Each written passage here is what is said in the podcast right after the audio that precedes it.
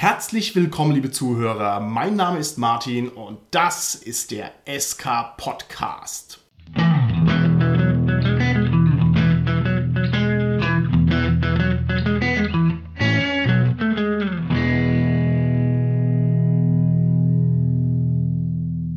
Bei mir heute im Studio sind meine lieben Gäste, der Carsten, der Holger und der Dominik. Hallo, hier ist der Carsten. Ja, hallo, der Holger hier. Hi, hier ist der Dominik. Das Thema unserer heutigen Folge lautet Hintergrundgeschichten. Das heißt, wir werden heute mal nach den Gründen gehen und werden uns mal damit beschäftigen, was denn unsere lieben Rollenspielfiguren zu dem macht, was sie aktuell sind, nämlich ihre Geschichte, ihre Vergangenheit und alles an Erlebnissen und Erfahrungen, die sie mit sich rumtragen. Und ich beginne diese Folge, indem ich meinen Cast mal direkt auf den Kopf zufrage, welche Figur spielt ihr gerade und hatte diese Figur einen wunderschön ausgemalten Hintergrund? Ja oder nein? Carsten, stehen mir Rede und Antwort. Zuletzt habe ich einen One-Shot gespielt, das war das Cthulhu Now Abenteuer Block B. Da habe ich einen Charakter aus der Jetztzeit gespielt, der einen gut bürgerlichen Hintergrund hatte, dem vorgeworfen wurde, seine Frau und seine Tochter umgebracht zu haben und deshalb ins Gefängnis gekommen ist. Also der Klassiker sozusagen. Sehr schön.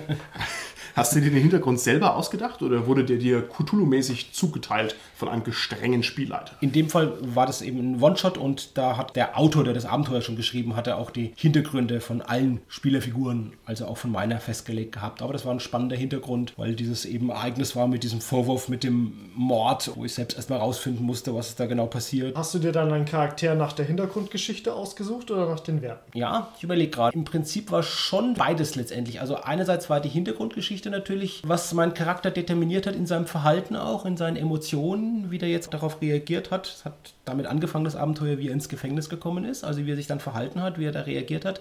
Und andererseits, welche Möglichkeiten er hatte und was er dann gemacht hat und wie er sich im Gefängnis verhalten hat, waren dann natürlich auch schon wieder ein Stück weit die Fertigkeiten, die ich genommen habe, um zu sehen, was kannst du jetzt überhaupt? Weil eigentlich so der typische Knacki war es halt nicht. Ne?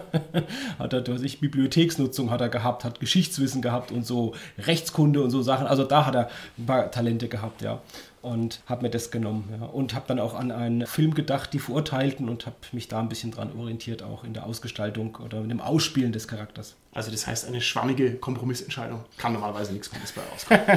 Holger, wie ist es bei dir?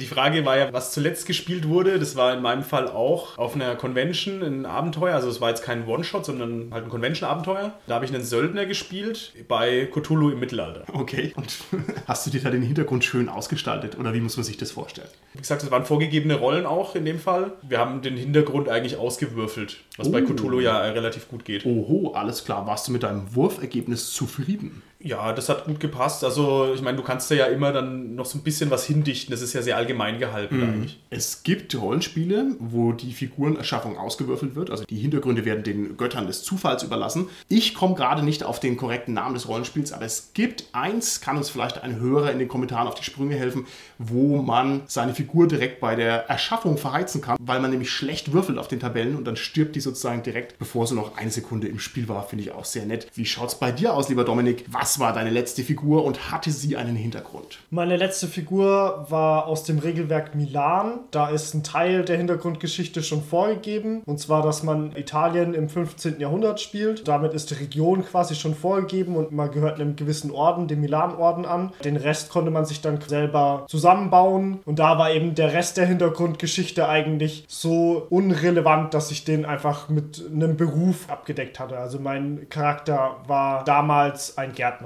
okay. Milan ist ein ganz neues Rollenspiel, ne? Kannst du da ein, zwei Sätze dazu sagen? Ich bin da noch gar nicht so firm drin. Bloß für jemanden, der jetzt keine Ahnung hat, was es ist, was spielt man da genau? Also man spielt. Gärtner. cool. Nee, nicht nur Gärtner. Nein, man spielt modifizierte Menschen, die mit einer Milan-Saat zu verbesserten Menschen aufgezüchtet werden. Man besitzt sowas wie Superkräfte, aber ohne jetzt so Superman-mäßig zu sein, sondern einfach nur, man ist besserer Mensch, ähnlich wie man das aus Vampire so ein bisschen kennt. Okay, das klingt schon mal sehr spannend. Für mich wäre das viel zu kompliziert. Wenn ich mal alle Dutzend Jahre die Möglichkeit habe, eine Figur zu spielen, dann spiele ich natürlich einen Barbaren. Und der Dominik, der hier neben mir sitzt im Studio, hat mir das letzte Mal ermöglicht. Und ich bin auch so ein völlig verdatzelter Spielleiter, dass ich überhaupt keine schöne Hintergrundgeschichte machen kann. Also im Sinne von ausmalen und sich ausdenken, sondern die war völlig funktional. Weißt du noch, was meine Hintergrundgeschichte war, lieber Dominik? Aber natürlich, dein Barbar Grull hat nach dem Schwert seines Vaters gesucht und hat es vielleicht sogar gefunden, allerdings weiß er nicht, wie das Schwert seines Vaters ausschaut. Richtig. Das heißt, es war also eine völlig lame, an den Haaren herbeigezogene Sache, die mich nur dazu befähigen sollte, auf ein beliebiges Abenteuer zu gehen. Ich weiß nicht, ob das gut ist oder ob das sozusagen schon nur noch die leere Hülle eines Rollenspieltraums ist, die ich hier lebe. Keine Ahnung. Hatte der dann eine riesige Schwertsammlung oder war der überzeugt, das ist jetzt das eine Schwert? Bis er dann davon überzeugt ist, dass das nächste Schwert das eine Schwert ist. Ich hatte ja keine Hintergrundgeschichte, aber jetzt, wo du das sagst, das wäre natürlich ein tolles Element gewesen, wenn ich schon ein Dutzend falsche Schwerter geborgen hätte. Das weiß ich nicht, weil ich es nicht gescheit gemacht habe. Und welches System war das? Das schwarze Auge. Wir haben es gespielt in Uturia. Ich habe einen Barbaren hingeschickt. Das war ein Abenteuer so, vom ja, Dominik Ladek. Wir haben gespielt Kiba Kadabra. Ich habe die ganze Zeit gedacht, es geht um Kiba, also um Kirsch-Banane-Getränke. Wir haben dann herausgefunden, es ist ein uturisches Wort, das hier irgendwie verkoffert wurde. Ist das korrekt so, Dominik? Das ist korrekt so. Ja. Hervorragend. Ist übrigens ein Dungeon. Ist ein Dungeon, richtig. Ich Genau, ein spezieller Dungeon, dessen wir nicht spoilern wollen, was genau die Hintergründe, die Entstehung des Dungeons ja, bedingt haben. Okay, dann müssen wir vielleicht die Frage noch ein Schrittchen weitergehen. Habt ihr schon mal irgendwelche spezifisch positiven oder negativen Erfahrungen gemacht in eurem erweiterten Rollenspielleben mit Hintergründen von Figuren? Gibt es da Signalspitzen oder auffällige Sachen, die ihr mal referieren wollt? Ich kann es immer nur wieder gutheißen, sich mit dem Hintergrund einer Figur zu beschäftigen, erweitert den eigenen Wissenshorizont. Man beschäftigt sich mit allerlei Sachen, die die Figur vielleicht kennt oder mal gekannt hat und so weiter. In dem Rahmen, wo sie sich bewegt, da kann man viel Neues lernen. Okay, sehr schön. Was hast du gelernt bei deinen Figuren? Ich habe den Aufbau christlicher Orden gelernt und dass die alle dann wohl denselben Vornamen tragen. In dem Orden. In dem Orden. Nämlich welchen? Jesus. Nee, die heißen halt je nach dem Orden halt mit Vornamen. Okay, cool, nicht schlecht. Wie ist das bei dir, Carsten? Ist dir schon mal irgendwas aufgefallen, was die Hintergrundgeschichten der Figuren angeht, die dir in deinem langen Spielleiterleben schon in Kolonnen vor der Nase wegmarschiert sind? Als Spielleiter ist es super gut und toll, wenn ich kurze Hintergrundgeschichten von den Spielern, von ihren Figuren bekomme, weil ich halt das total gut mit dem Abenteuer verweben kann und kombinieren kann und darauf anspielen kann. Von meiner eigenen Perspektive als Spieler, da ist es so, dass ich mir oft vorgenommen habe, schöne Geschichten zu schreiben, gerade in unserer DSA-Zeit und es oftmals nicht geschafft habe. Hab Also ein Freund, der hat wirklich zu jedem seiner Charaktere zwei, drei Seiten Hintergrundgeschichte, schön mit Rubriken, wo er das Aussehen, die Kleidung, den Charakter beschreibt und so richtig schön mit Flufftexten und, und das richtig toll gemacht hat. Bei einem hat er sogar eine Kurzgeschichte geschrieben für einen seiner Charaktere. Ich habe mir immer vorgenommen, das auch so zu machen, aber ich glaube, ich habe es bei einem Mal so halb geschafft und das war toll, das zu haben, ja, von ihm, für uns alle. Aber ich habe das nie so geschafft. Okay. Und dein Bekannter, der hat also den Charakter vom Charakter gut ausgeschrieben. Genau, aber es ging eben nicht nur, also ein sehr guter Freund, es geht eben ich veräpple dich nur. Ich wollte hier nur mal auf dieses falsche Wort Charakter abheben, ja, aber so ist es ja. Nein, ich verstehe, was du meinst. Okay, das ist sehr schön. Holger, gab es mal irgendwann jemanden, der dich mit einer langen Hintergrundgeschichte seiner Figur belästigt hat oder irgendwas, was dir besonders schön aufgefallen ist? Erzähl doch mal was über deine Hintergrundgeschichte, Holger. Ja. Eine Geschichte voller Missverständnisse. Bei anderen Spielern, ich weiß nicht, ich, ich nehme das natürlich auf, was die Hintergrundgeschichte ist. Man macht dann natürlich auch immer so Tricks wie, ja, das ist dann irgendwie der lang verschollene Bruder oder sowas. Wenn man die Gruppe neu zusammenstellt zum Beispiel, kann man sowas ja dann noch machen oder halt in einem One-Shot. Wenn es so ein bisschen flexibel ist, dann sagt man halt, okay, wir brauchen jetzt noch Charakterbeziehungen zwischeneinander. Was ich eigentlich sagen wollte ist, also bei mir ist es so, ich spiele mich eigentlich meistens selbst. Ja. Das fällt mir halt sehr stark auf. Wir sind generell bei uns in den Runden nicht so die extremen Schauspieler. Ja, ja. Und das ist halt das Einfachste. Ich mache dann schon irgendwie mal so, okay, der ist halt, keine Ahnung, Zirkusakrobat oder so. Oder eine andere Bartfarbe oder sowas. Genau. Man kann da schon irgendwie einen anderen Beruf machen, aber so vom Charakter der Figur her, ich persönlich spiele mich da meistens selber. Okay, wenn wir nochmal eine Folge machen können über Spiegelbilder und Projektionen, das wäre was. Das wäre sicherlich sehr hörenswert. Bei mir ist es so, ich mache immer den Projektionsfehler, dass ich also natürlich meine eigenen Schwächen bei anderen Leuten am deutlichsten sehe und es dann hasse und also letztlich dann mich selber hasse. Und zwar fällt mir immer auf, wenn ich bemerke, die Figuren sind besonders lahmarschig designt. Also wenn ich merke, jemand hat überhaupt keinen Gedanken dran verschwendet an seine Figur, an den Hintergrund und ich merke dann, es geht dann so weit, dass er sich überhaupt nicht mal selber vorstellen kann, was jetzt hier für eine Figur eigentlich spielt. Das stört mich dann schon. Also da merke ich schon, okay, nee, das ist mir ein bisschen zu wenig. Damit kann ich auch nicht arbeiten. Was mich stört, ist, wenn die Sachen so arg schwanken. Ja. Wenn er zum Beispiel sagt, oh, heute komme ich aus der Region und das sind alle ganz heißblütig und Spanierinnen und tanzen alle. Und danach ist er halt irgend so ein grummeliger Italiener, der nur in seiner Hütte rumhockt und Pizza backt. Ah, okay, Und okay. das aber trotzdem halt dieselbe Region ist. Aber ich finde, das ist ein End oder Weder. okay. Das könnte ja dann der von dir schon oft zitierte Multislotter sein, Martin, Ja. der halt gegebenenfalls in der Region sich da auskennt und in der anderen Region halt auch ein Hintergrundwissen hat und in der Fertigkeit, die jetzt auf einmal gebraucht wird, auf einmal auch brilliert, ja, weil halt immer dann flexibel noch zur eigenen Hintergrundgeschichte ergänzt wird. Aber das ist auch genau das, weil du den Multislotter ansprichst, lieber Carsten. Mir fallen halt auch echt sofort hier die No-Gos auf. Da werden wir auch noch drüber sprechen in der Folge. Also ich erkenne einen Multislotter auf 10 Meter und denke mir gleich, äh, also Akademiker und Kampfkünstler und Magier und Elf. Und dann denke ich mir gleich, lame. Ja? Oder mir fällt auf, dass es irgendwie so ein One-Trick-Pony ist. Dass also hier, oh, die Figur hat ein großes Geheimnis und niemand darf es erfahren. Und ja, das ist halt eine schlechte Hintergrundgeschichte, aber da sprechen wir auch noch drüber. Ich rück jetzt uns einen Schritt weiter nach vorne, indem ich mal etwas definitorischer an die Sache rangehen will. Wir reden jetzt hier über Hintergrundgeschichten in dieser Folge offensichtlich. Was ist denn jetzt konkret ein Hintergrund? Wie würdet ihr das definieren? Was ist es? Für mich ist der Hintergrund die am meisten prägenden Ereignisse in der Vergangenheit der Figur, die man spielt. Okay, wunderbar. Handelt es sich dabei deiner Meinung nach eher um eine Art von physikalischer Vergangenheit? Also das heißt richtig temporal zeitlich oder eher um eine Art narrative Vergangenheit? Das heißt um Ereignisse, die irgendwie mit Bedeutung aufgeladen sind. Was ist denn da das Relevantere? Die Frage ist jetzt sehr verkopft. Ich möchte es mal noch ein bisschen klarer ausdrücken. Es kann ja sein, dass du 30 Jahre ein Krämer warst in einem Kramladen und es ist also eine ewig lange Zeit, aber das ist halt irgendwie nicht bedeutsam für deine Figur. Und es kann aber sein, dass du halt einmal dich verliebt hast in die schöne Bäckerin gegenüber und das hat halt den wahnsinnigen Impact. Was ist denn da der Kern deines Hintergrunds? Ich denke, es ist beides gleich wichtig, sowohl, dass ich 30 Jahre Krämer war, als auch dieser eine Augenblick, in dem sich dein ganzes Leben einfach auf den Kopf dreht, weil du ja dann was anderes machst wie vorher, weil sonst wärst du immer noch 30 Jahre Krämer und würdest nur auf deinem Esel hocken und irgendwie ein bisschen deine staubigen Waren von links nach rechts schieben. Aber es muss eben diesen einen Punkt geben, in dem sich dein ganzes vorheriges Leben dreht. Und das muss genauso wichtig sein. Ich denke, die meisten Rollenspielregelwerke, die definieren dir das bereits aus, zum Beispiel, dass du Krämer bist oder so, weil du den Beruf auswürfelst, weil du den Stand der Eltern auswürfelst und so. Das ist, denke ich, auch in den meisten Rollenspielen eben schon gegeben durch den Charakter, ja, oder durch den Charakterbogen, ja, oder den Bogen der Spielfigur Martin. Worum es eben aber geht, ist da natürlich dem noch ein bisschen Fleisch zu geben, das auszufüllen, zu sagen, warum hast du den Beruf gewählt, ja? Was hast du da vielleicht wirklich jetzt, deshalb auch erlebnisorientiert, wie du gesagt hast, besondere Sachen erlebt in deiner Funktion als Krämer? Hast du mal jemand übers Ohr gehauen? Bist du vielleicht mal übers Ohr gehauen worden? Bist du mal ausgeraubt worden als Krämer? Was hat dich geprägt letztendlich? Was determiniert dann quasi das Verhalten von dir? Wenn ich mir einen guten Hintergrund überlegt habe, dann hilft mir das ja auch dann, wenn ich das erste Mal den Charakter im Spiel darstelle, wie er sich dann eben verhält in den Situationen. Ja? Ist er eher mutig? Ist er ängstlich? Natürlich nehme ich da auch die Eigenschaften dazu, aber natürlich auch die Erlebnisse, die mich geprägt haben, bestimmen dann, wie ich mich verhalte einfach in der Gruppe dann. Okay, dann sagst du mir jetzt hier, ein Hintergrund ist deiner Meinung nach dazu gedacht, dass er die Figur ein kleines bisschen determiniert. Ja? Okay, es gäbe ja noch andere Wirkungen, die eine Hintergrundgeschichte haben kann. Ich sage jetzt zum Beispiel mal, eine Hintergrundgeschichte kann mich auch legitimieren. Wenn ich jetzt nämlich das Schwert der Ogre Decapitation plus 90 habe, ja, dann kann mein Hintergrund eben legitimieren, warum ich dieses Schwert in meiner Hand trage. Sag ich, naja, das habe ich eben damals als Kind aus einem Stein gezogen und so dann ne, König von Britannien, bla bla bla, Ogre enthauptet und jetzt habe ich das Schwert. Das ist eine Möglichkeit.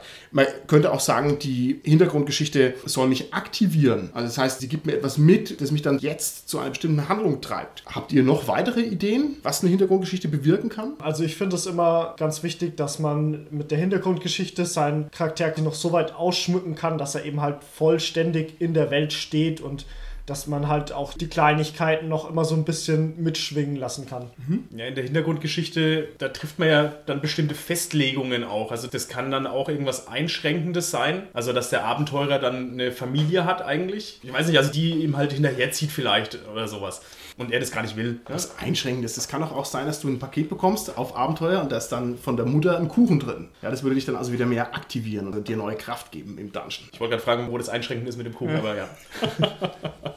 Okay, alles klar. Ein guter Hintergrund hat eine breite Wirkungspalette. Auch da werden wir später noch ein bisschen drauf eingehen. Ich möchte nochmal eine abstraktere Frage stellen, weil die hier vorne am Anfang der Folge noch ganz gut hinpasst. Ist der Hintergrund einer Figur der Hintergrund, an den sich die Figur erinnert? Ist es sozusagen eine Vergangenheit aus dem Blickwinkel der Figur? Oder ist es eine Vergangenheit aus dem Blickwinkel des Spielers? Weil es kann sich ja massiv unterscheiden. Jeder weiß, die Erinnerung ans eigene Leben ist ein ganz aktives Konstrukt. Also man kann es vergessen, dass man sich an seine Vergangenheit richtig erinnert, sondern man setzt schwere Akzente, man setzt seine Valenzen, wie man es braucht, man hat ganz viele blinde Flecken und so weiter. Das ist ja bei der Spielfigur genau das Gleiche. Ja? Aber was ist denn jetzt der Hintergrund? Ist es jetzt das, was ich als Spieler weiß oder ist es das, was die Spielfigur weiß? Wenn wir mal setzen, dass ich das weit unterscheiden kann. Ich denke, das ist sehr gemischt. Also das kann man gar nicht so fein trennen, weil es kommt zum Beispiel darauf an, wie du das dann im Spiel umsetzt. Also wenn es dann so dieser klassische Lagerfeuerabend ist bei den Abenteurern, dann ist es ja die Geschichte, die die Figur erzählt.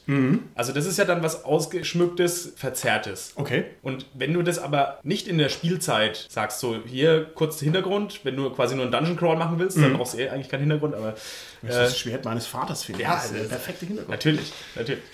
Nein, aber in dem Fall ist der Hintergrund, sagen wir mal, fürs Spiel jetzt erstmal nicht so wichtig. Und dann kann man das auch mal so sagen, hier, keine Ahnung, der Barbar, der halt das Schwert seines Vaters sucht. Fertig. Okay. Also ich würde sagen, es ist beides möglich. Die Frage ist, ob es notwendig ist, dass ich als Spieler letztendlich auch wirklich den ganzen Hintergrund weiß oder ob ich es nicht dem Spieler überlasse, da was auszugestalten. Ich vergleiche das jetzt mal mit Live-Rollenspielen. Im Live-Rollenspiel, im klassischen, ist es auch so, dass ich letztendlich auch nicht alles weiß. Ich schreibe was hin und die Spielleitung überlegt sich dann mit meiner Spielfigur, wie sie die einbaut und was da vielleicht noch für Hintergründe dann sind, von denen ich erstmal auch als Spieler selbst keine Ahnung habe. Wenn ich aber jetzt so an Nordic Labs denke oder so, da ist es dann eher auch schon so, dass man dann sagt, okay, es gibt bestimmte Sachen, die weiß ich schon von vornherein auch als Spieler, aber meine Figur weiß es eben nicht und ich spiele absichtlich so, dass die Figur nicht weiß. Und das funktioniert eben beides, das hat einen unterschiedlichen Reiz und genauso dasselbe gilt auch fürs Tischrollenspiel. Okay. Ich mache das ganz stark davon abhängig, für wen die Informationen sind. Wenn die für den Spielleiter sind, dann halte ich sie informativ quasi und von einer Meisterebene herabgeschaut, dass man nur die Informationen schnell und halt auch bewusst für das Abenteuer oder auch bewusst für das Szenario, für die Welt aufnehmen kann. Also wo kommt die Figur her und so, ganz kurz. Aber ich weiß, ich habe für mich eine ausgeschmückte Variante von dieser Geschichte in meinem Kopf, eben mit diesen Stichpunkten, die ich dann halt am Lagerfeuer oder in Spielerinteraktionen dann wiedergeben kann. Okay. Also ich finde, das Problem, das ich versuche anzusprechen, wird ganz besonders deutlich an der klassischen Cthulhu-Amnesie. Jeder weiß, 92% aller Cthulhu-Abenteuer beginnen mit einer vollständigen Amnesie, weil sonst das ganze Abenteuer nicht funktionieren würde.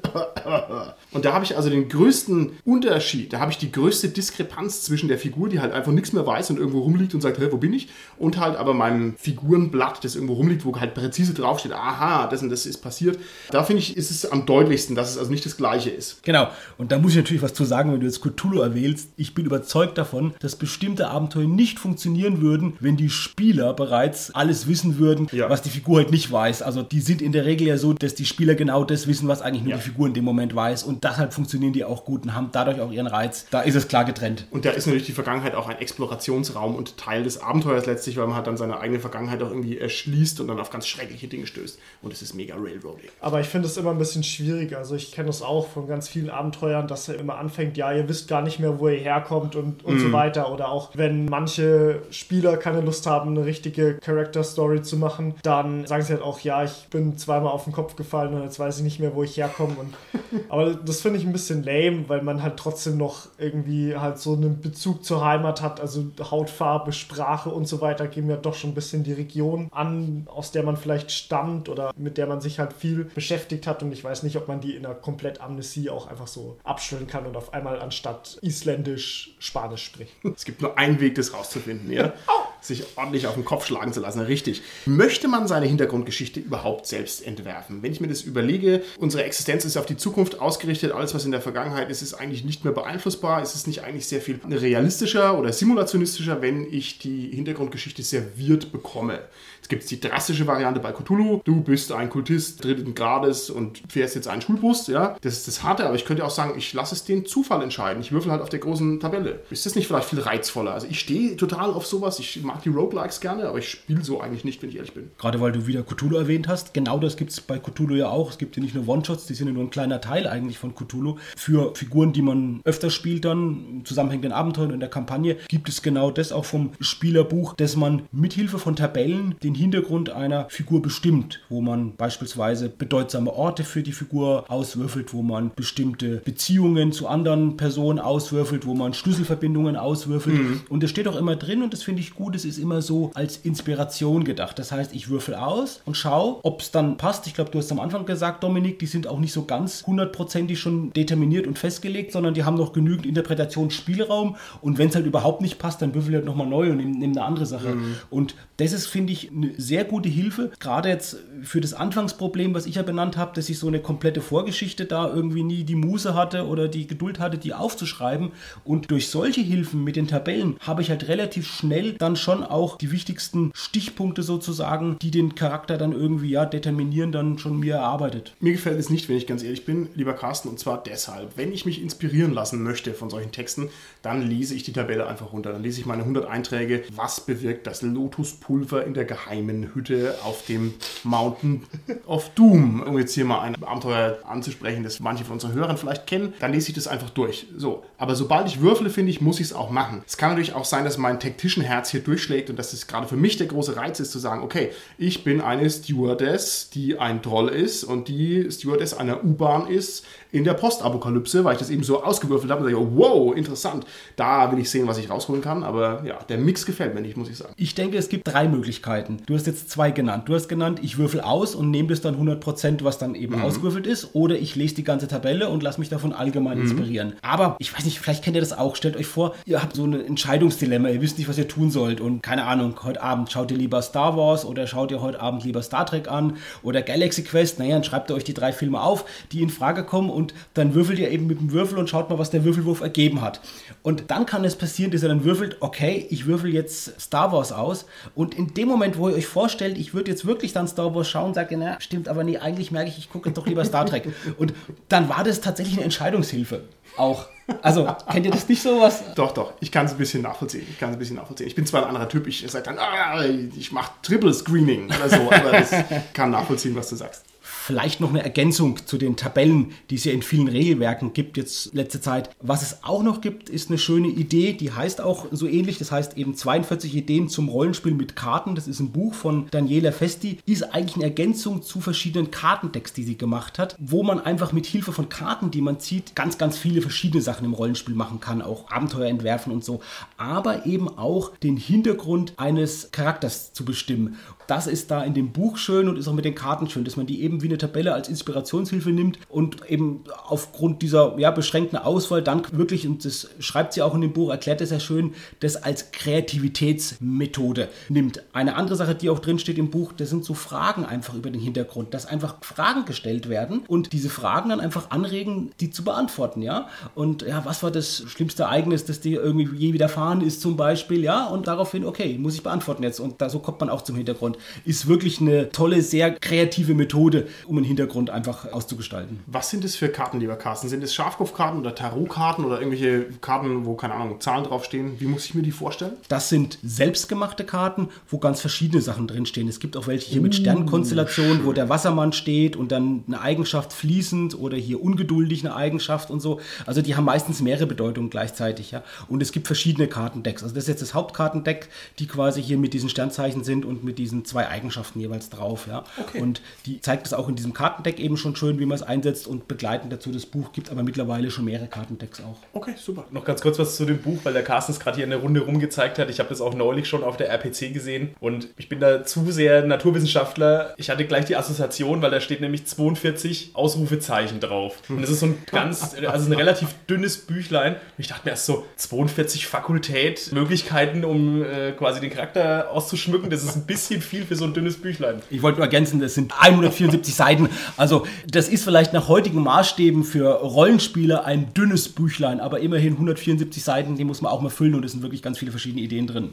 Lieber Holger, diese RPC, war das nicht die RPC, wo du auch auf einer großen Bühne Rede und Antwort gestanden bist, und zwar bei unseren Herzfreunden vom Pen und Podcast? Das ist richtig. Die Bühne war zwar nicht ganz so groß, also es war eher die kleinere Bühne auf der RPC, aber ja, also wir haben da ein bisschen über das Thema gesprochen, wie bringt man neue Leute ans Rollenspiel heran ran? Was muss man so als Szene jetzt tun, um das quasi umzusetzen? Ich persönlich bin dagegen, dass das Rollenspiel-Hobby Nachwuchs gewinnt. Ich finde, das sollte mit uns zu Grabe getragen werden, weil alles, was nach uns kommt, kann ja nur Kropfzeug sein. So, lieber Holger, eine ganz andere Frage. Wenn wir mal versuchen, holistisch zu arbeiten und das Wesen der Hintergrundgeschichte insgesamt zu erfassen, welche Elemente gibt es denn, die überhaupt für eine Hintergrundgeschichte bedeutsam sein können? Was natürlich sehr bestimmend ist, sind soziale Beziehungen. Da fällt einem natürlich als allererstes die Familie ein. Das ist ja meistens so das Nächste dran irgendwie an der Figur. Ja, und da ist natürlich Kitsch immer das Mittel der Wahl. Also das heißt, der Vaterkomplex muss in jede Heldenfigur rein.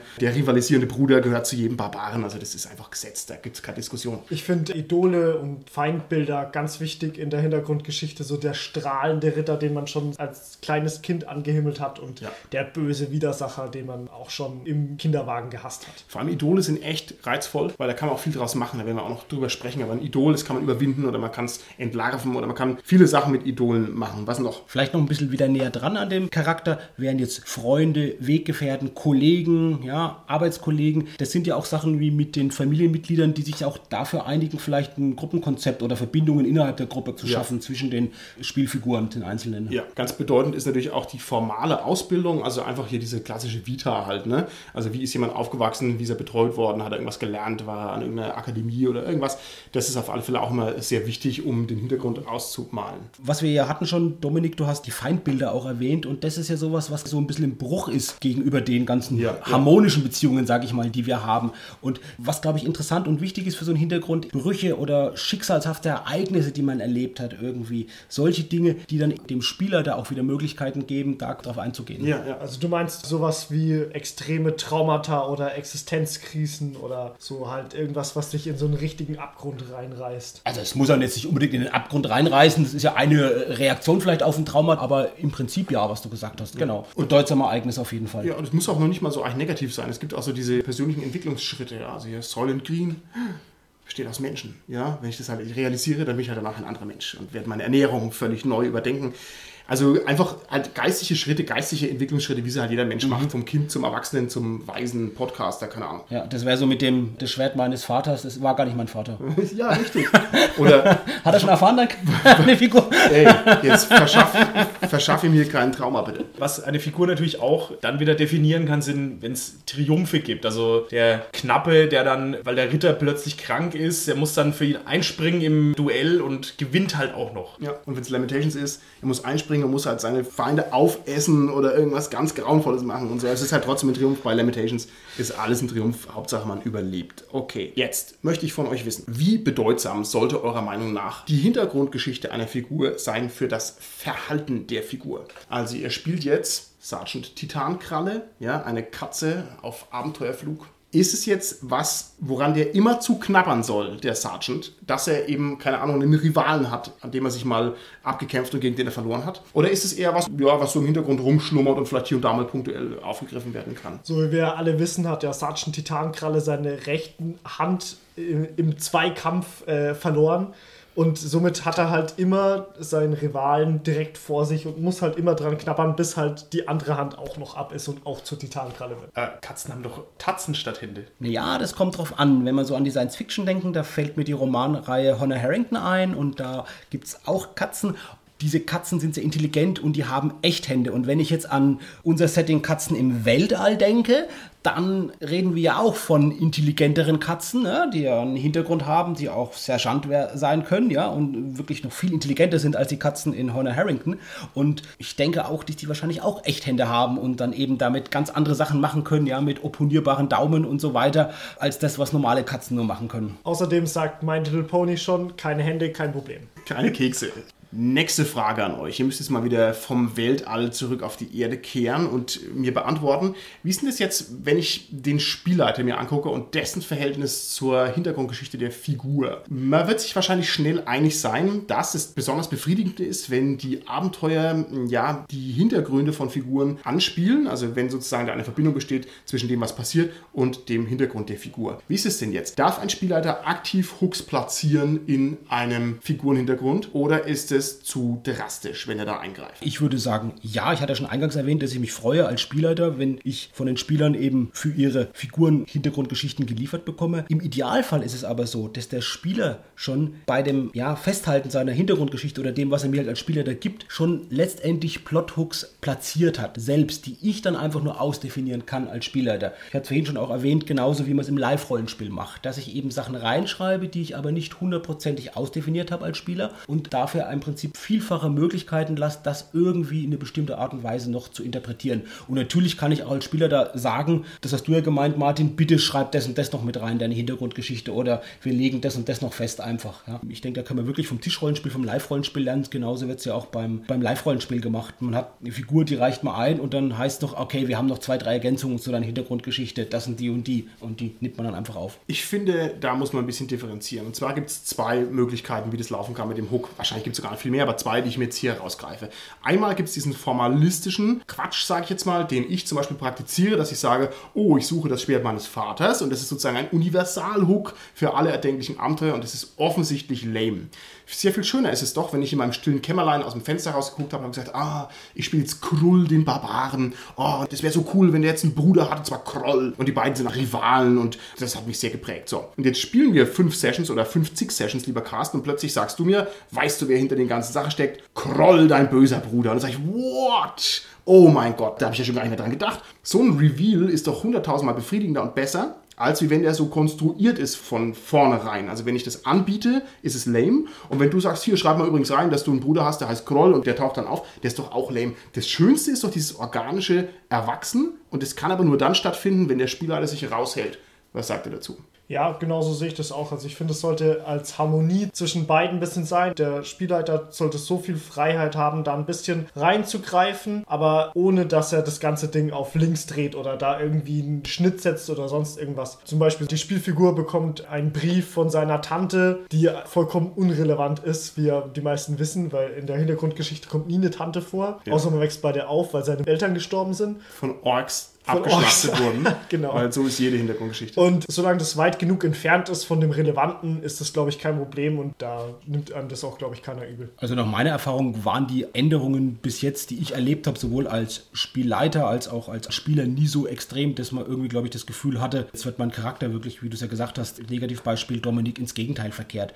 Das waren also kleine Sachen eben wie mit der Tante, damit es halt dann läuft und damit es mit dem Abenteuer kombinierbar ist. Dein Beispiel, Martin, von dem Barbaren, ja, da wäre es ja erforderlich, um das zu gewährleisten, dieses Absolute zu sagen, der Spieler, da hält sich völlig raus, dass der Spieler da dann aber ein komplettes Abenteuer ersinnt und gestaltet, das im Prinzip genau diese Hintergrundgeschichte bedient. Mhm. Das kann man natürlich machen, ja, aber natürlich auch eine bestimmte Voraussetzung wieder an den Spielleiter und an die Runde, dass man halt solche Abenteuer spielen will. Wenn ich jetzt beispielsweise aber, sag ich mal, jetzt ein Kaufabenteuer spiele, da ist es halt dann vielleicht schon gut, wenn ich sage, okay, ich tue da ein, zwei Sachen in die Hintergrundgeschichte mit reingeben. Ja haben, damit es halt zu diesem vorgefertigten Abenteuer, das ich schon auch vielleicht anpasse, aber damit es halt passt, ja, und damit da die Verzahnung dann wieder gut ist. Es klappt ja eh nicht bei den vorgefertigten Abenteuern. Also wie oft habt ihr den Klassiker schon erlebt? Hier einmal der Brief von der Tante, was ja aus dem Hut gezogen ist, oder die Figuren gehen in eine Stadt, weil das so ein schönes Fest ist und ah, ja, wie schön und da wollen alle hin. Also es ist ja dann irgendwie nicht gut, ne? Das wird oft gefordert. Wenn ich mich da an bestimmte Diskussionen im Tarnelorn zum Beispiel zurückerinnere, dann kann man das schon ab und zu mal lesen, dass es gewünscht wird, dass die Abenteuer tatsächlich an die Hintergrundgeschichte der Figuren angedockt werden und zwar aktiv. Also nicht so, dass ich die Hintergrundgeschichte umschreibe, sondern das kommt dann raus. Ja, ist vielleicht die Königsdisziplin, wenn man das so macht. Und wie gesagt, ich wiederhole mich jetzt heute, aber wenn wir ans Live-Rollenspiel denken, da ist es im Live-Rollenspiel gang und gäbe, dass ich in so, ja, wenn ich so Live-Rollenspiel, die Größe, die ich denke, so vielleicht mit 20 Spielercharakteren, dass wirklich alle diese 20 Charaktere mit dem Abenteuer verbunden werden und verwoben werden und untereinander irgendwie auch verbunden werden. Das ist ja viel komplizierter, wenn ich 20 Figuren habe, wo ich das mm. alles machen muss, als wenn ich jetzt an die normale Tischrunde denke und ich habe vielleicht maximal fünf oder sechs Spielfiguren. Mhm. Da ist es doch viel leichter, da Verknüpfungen zu schaffen und die mit dem Abenteuer auch irgendwie zu verbinden. Okay. Ich kenne das eher anders, wenn man mal die großen Live-Sachen sieht mit, keine Ahnung, genug Teilnehmern, also wie Drachenfest und so weiter Da gibt es einfach eine Welt und die Welt passt meistens noch nicht mal zu den Spielercharakteren und die sagen dann einfach, okay, hier fresst und passt euch halt an und fertig. genau, gut, dass du erwähnst hast. Also ich habe jetzt wirklich so kleinere, eher so Einladungslabs oder so gedacht oder wo halt die Teilnehmerzahl begrenzt ist, wo jetzt vielleicht insgesamt 50, 60 Leute maximal da zusammenspielen und wo halt dann sowas auch möglich ist gerade noch. Aber eben nochmal, wenn man 20 Figuren hat und jeden persönliches Motiv gibt, warum er jetzt an diesem Ort ist und mm, was er macht, mm das ist halt schon was, was einfach halt schon aufwendig ist. Und ich sage aber, das ist viel, viel einfacher, das für die Tischrunde zu machen. Mhm. Aber auch da kenne ich so, dass eher die Initiative von den Spielern aus ist. Also dann wird halt die Welt beschrieben und dann sagt man halt, okay, ihr solltet euch irgendwie darauf einigen, warum ihr halt an dem Ort seid. Fertig. Mhm. Genau.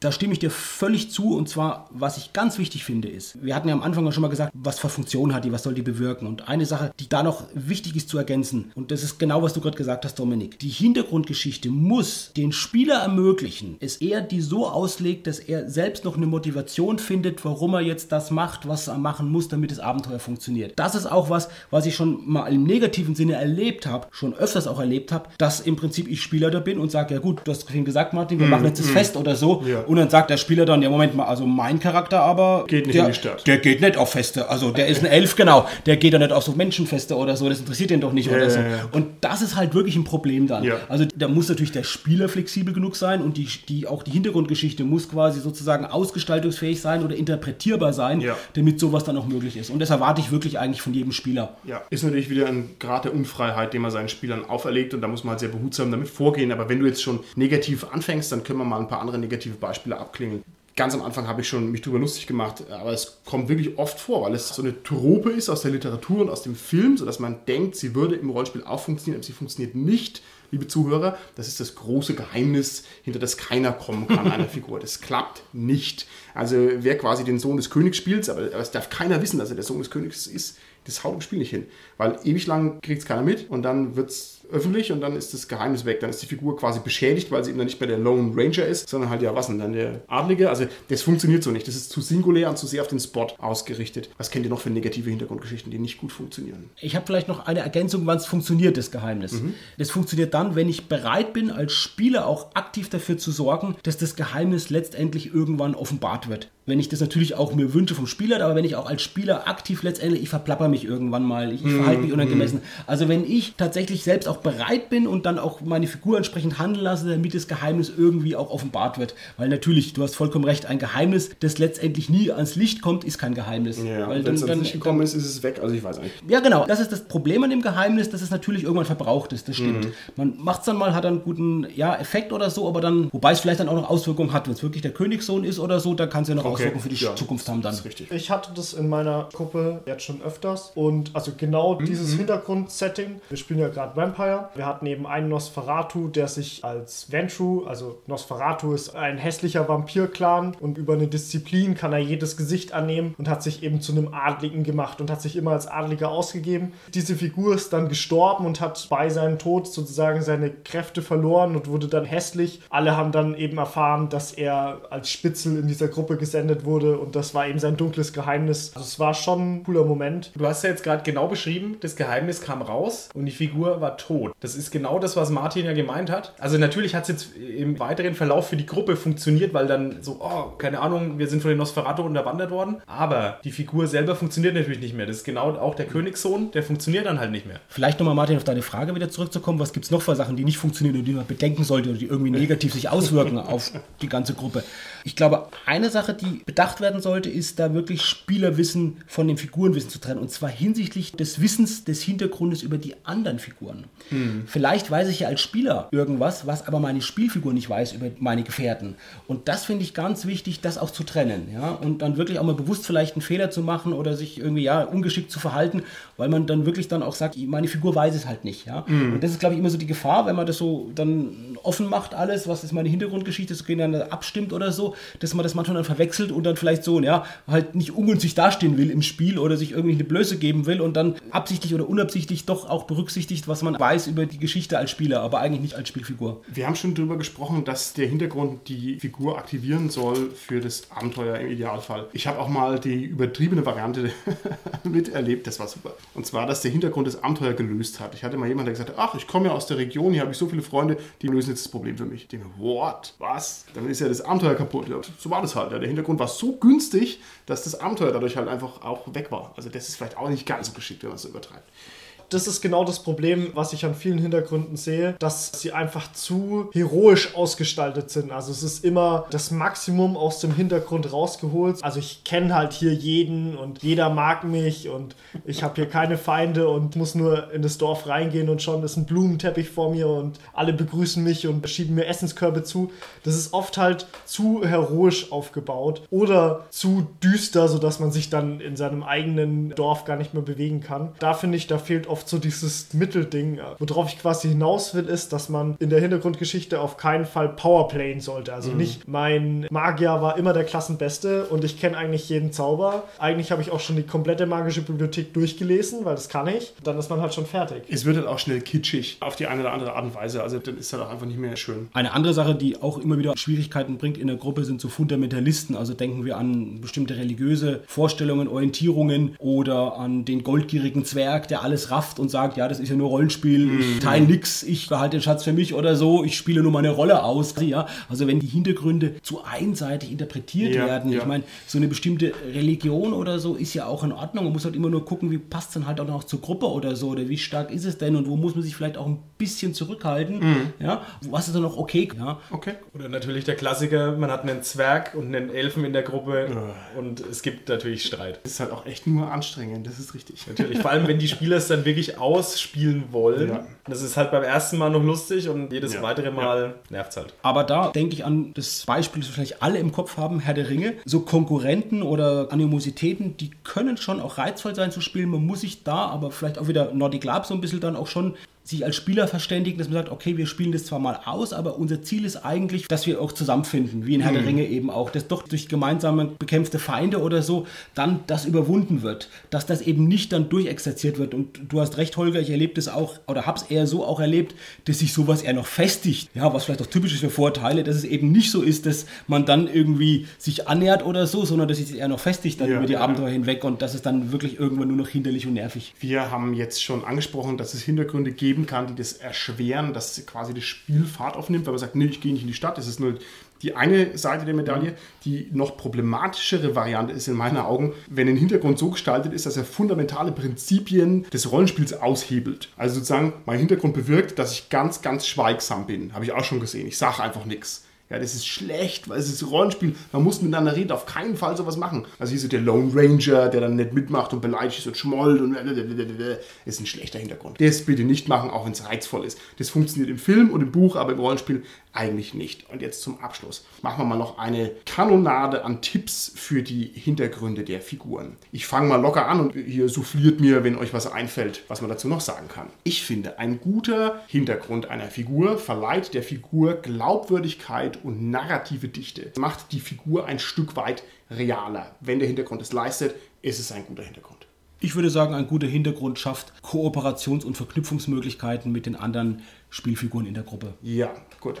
Was wir jetzt auch schon erwähnt hatten, war, dass die Figur anspielbar sein soll. Also wenn der Hintergrund es leistet, dass man da viele Möglichkeiten hat, als Spielleiter und auch als anderer Spieler natürlich, die Figur anzuspielen, dann ist es ein guter Hintergrund, ja. Okay. Ich finde, der Hintergrund sollte die Gesinnung und die weitere Richtung auch für die Zukunft ein bisschen untermauern. Ich finde es gut, wenn ein Hintergrund zur Diskussion einlädt. Der Hintergrund ist dann langweilig, wenn man sagt, ich bin der Gute und ich kämpfe gegen die Bösen. Das ist schlecht, aber wenn der Hintergrund so gestaltet gestaltet ist, dass man den auch aus unterschiedlichen Blickwinkeln betrachten kann, dann kann man darüber reden, ja, man kann den weiterentwickeln, man kann sich selber prüfen, dann ist er also letztlich interessant und interessante Hintergründe sind gut. Ich finde Hintergründe schön, die einen Schritt weit weg von diesem Archetypen sind. Also der Zwerg mit der Axt ist ganz schön, aber wenn man den achten gesehen hat, sind dann doch alle gleich. Und wenn man da einen Schritt von diesem Ding weggeht, also man muss jetzt keinen akrobatischen Zwerg spielen, der mit Wurfdolchen in der Nase spielt, aber irgendwie vielleicht einfach so einen Schritt von dem ja. kompletten Archetypen weg, dass man nicht immer nur das Gleiche sieht. Lieber Dominik, warum gibt es keine Zwerge in der echten Welt? Das ist ganz einfach, weil die vom Darwinschen Prinzip aus der Existenz rausradiert wurden, denn im Dungeon ist eine Axt eine saubere saublöde Waffe. Im Dungeon möchte man einen Speer verwenden. Axt ist Quatsch. Ich dachte, wir haben uns auf helle Bade geeinigt. Okay, okay, gut, okay, okay. Ein guter Hintergrund ist einfach auch eine Orientierungshilfe für den Spieler zur Ausgestaltung seines Charakters, aktiviert den und weckt Interesse bei ihm und hilft ihm einfach, seine Spielfigur auszugestalten und gibt Inspiration dafür. Ja. Ein guter Hintergrund hat eine gewisse Resonanz in der Spielwelt. Das heißt, das ist keine Geschichte fürs stille Kämmerlein, sondern der hat irgendwie einen Niederschlag, hat eine echte Verankerung in der Spielwelt und stellt dadurch eine höhere Vernetzung her der Figur in der Welt. Und vielleicht noch eine Sache, ein guter Hintergrund lässt auch trotzdem noch eine gewisse Flexibilität zu ihn zu verändern. Nicht in dem Power-Gaming-Sinne, glaube ich, da sind wir uns einig, dass ich halt immer sage, ja, ich kann das und das und das, aber dass ich doch noch vielleicht bestimmte Sachen, die noch wichtig sind für die Gruppe, für den Spielleiter, für weitere Sachen einfach, dass ich die doch nochmal vielleicht später ergänzen kann und ausgestalten kann und nicht bereits alles festgelegt ist und ich sage, oh, jetzt geht es aber nicht mehr. Zum Schluss vielleicht das wichtigste Prinzip, der soll nicht nerven. Also nicht dieses, was du schon erwähnt hattest, der Stille oder der Stumme sozusagen. Ne? Das nervt halt einfach nur. Okay. Und da würde ich sagen, wollen wir unsere eigenen Ratschläge beherzigen. Und bevor wir jetzt unsererseits nerven, verabschieden wir uns mal ganz langsam aus der Folge raus und hören uns in der nächsten Folge wieder. Also bis dann. Tschüssi. Tschüss. Tschüss.